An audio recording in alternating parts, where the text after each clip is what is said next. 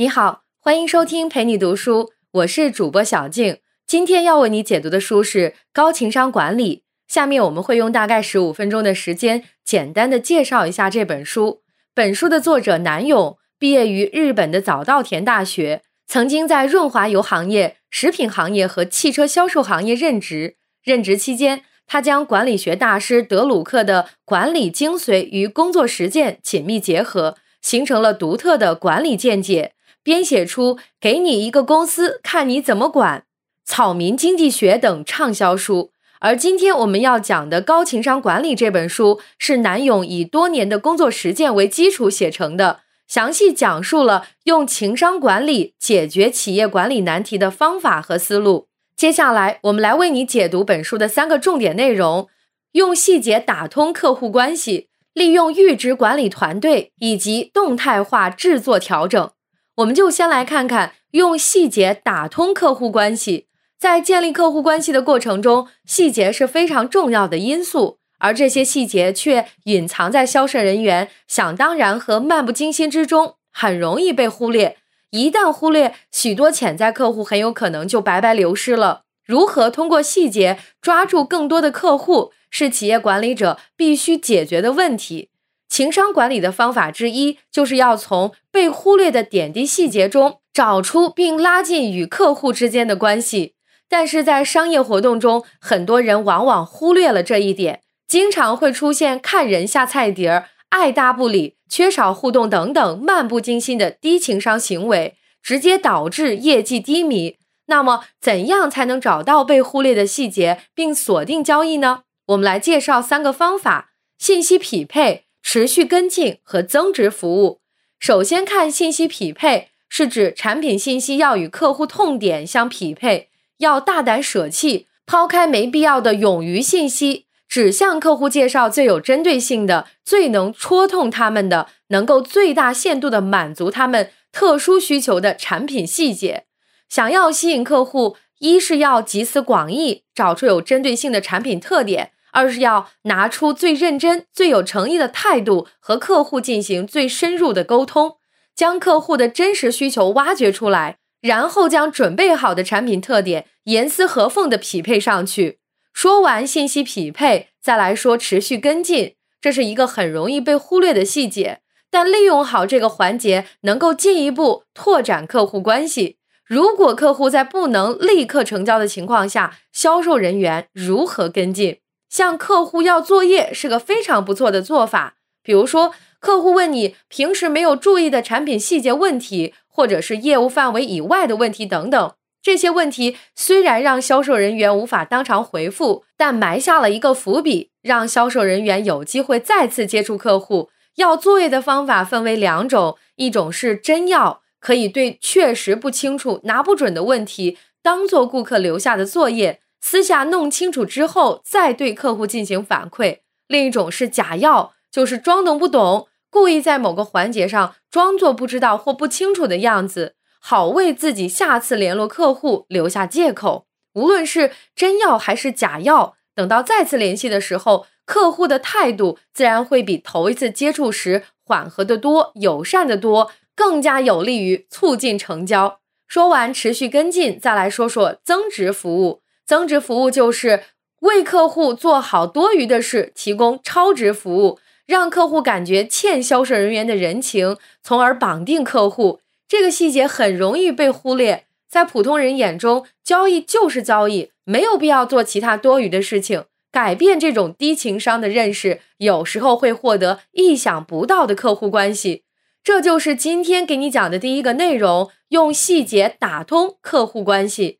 接下来，我们来看如何将情商管理的方法运用到团队建设中，就是这本书提到的利用阈值管理团队。什么是阈值管理法？阈值又叫临界值，是指一个效应能够产生的最低值或最高值。阈值理论存在于生活的方方面面，比如说学习，幼儿园的小朋友能够计算十以内的加减法就已经非常难得。但是随着年龄的增长和心智的发育，小朋友对十以内的加减法已经变得轻车熟路，学习一百以内的加减法才能引起他们的兴趣。这里的十和一百就是小朋友学习的阈值。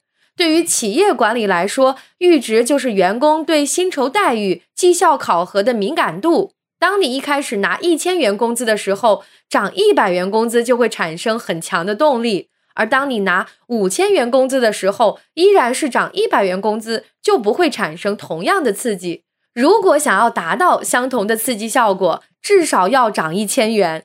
由此可见，阈值越低，突破阈值的门槛就越低，管理成本也就越低，也更容易持续。在团队管理上，如果员工做的不好，激发他们潜在能力的阈值就低，因而相对比较好突破，员工也比较容易爆发。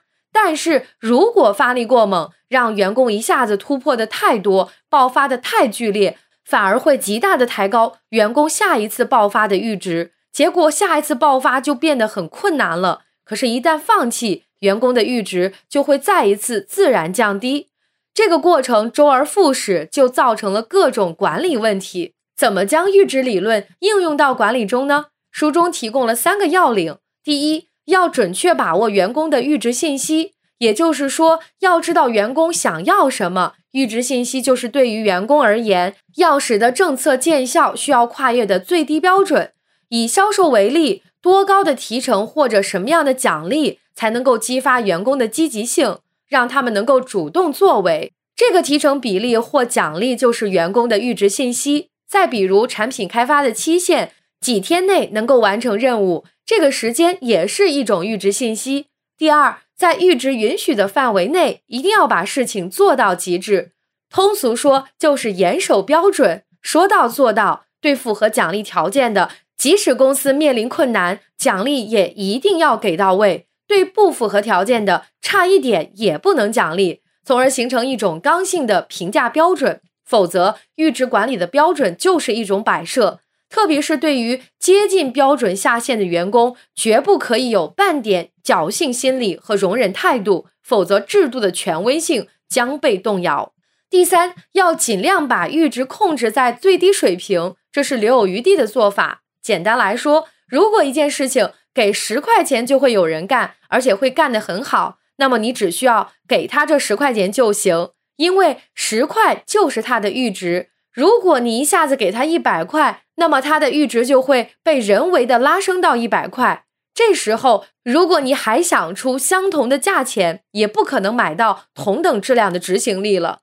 这就是今天给你讲的第二个内容：利用阈值管理团队。接下来，我们来说说动态化制度调整。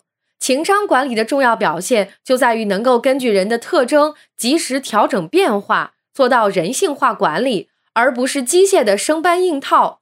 正是由于这种特性，情商管理在制度建设方面同样能够发挥出特有的功效，使得原本刚性十足的制度具有一定的弹性。书中讲述了发生在作者身边的真实故事：作者去电影院看电影，但不小心将电影票弄丢了。这时，他找到检票人员，请求对方打电话查询一下前台是否能够找到这张票。但是检票人员认为电影票不是实名制，一旦丢失必须重新购买，严格遵守这一规定程序，完全不顾顾客诉求的合理性，拒绝了作者的请求。在这个例子里，虽然检票人员严格执行程序规定，没有滥用程序，但却导致顾客不满意以及潜在的利益损失。原因在哪里？就在于原有程序缺乏弹性和灵活性。对于人性化的因素考虑不足，缺少程序补完的内容。所谓的程序补完，是指对原有程序的合理、有建设性的修正。如果说严格执行程序是一种原则性的体现，那么程序补完就是一种高情商的灵活表现。关于程序的修正，主要有两种表现形式：一种是临时性修正，另一种是永久性修正。其中，临时性修正是指程序本身没有问题，但面对一些特殊的、局部的以及短期的环境和条件变化时，对程序体现出的排斥性和不适应进行的临时调整。比如，停电检修时，收费人员采取的临时收费措施；当客户大宗采购时，采取绿色通道等措施等等。需要注意的是，临时性修正是局部的、暂时的。一旦经过修正的程序解决了现场问题，必须立刻恢复程序的原本面貌。今天我们要重点讨论的就是程序的一种相对的永久性修正。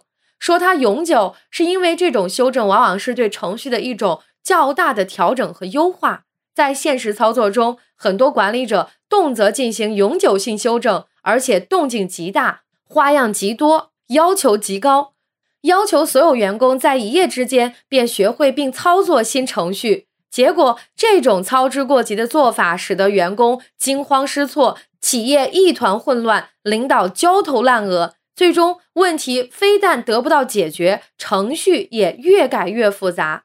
面对程序进行调整，一定要全面立体的分析并谨慎操作，才能让更新的程序进入可持续的良性循环。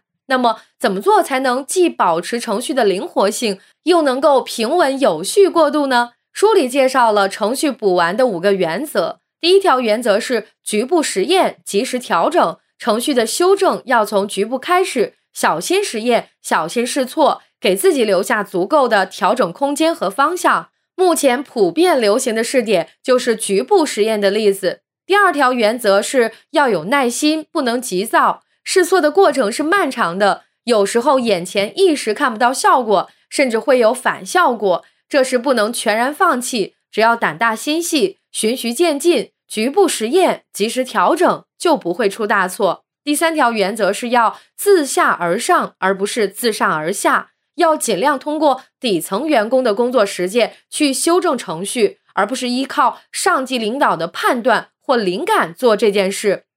这是因为程序的使用主体是基层员工，发现问题的机会也是基层员工为多。解决问题的动机也是基层员工为大，这样的路径是相对稳定的，发生偏差的概率较小，而且获得的成果也相对可持续。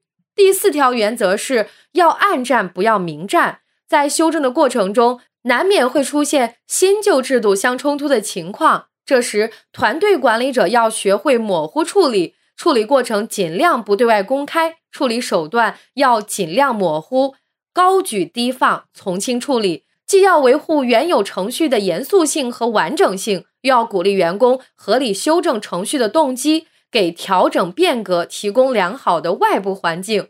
第五条原则是潜移默化，让变化不知不觉的发生，除非到了积重难返的阶段，尽量避免过快、过激、过急的修正措施。要尽量让变化在一种极其隐蔽、不易察觉的情况下不知不觉的发生。最好的结果就是一年之后，所有的员工已经能够熟练掌握新程序，而他们却对变化浑然不觉，依旧感觉自己在操作旧程序。当然，这些手法是需要耐心、智慧和操作技巧的，而这些技巧是团队管理者必须掌握的基本功。以上就是高情商管理的主要内容。感谢关注，陪你读书，欢迎点赞分享，同时可以打开旁边的小铃铛，陪你读书的更新会第一时间提醒你。我是主播小静，我们下期再会。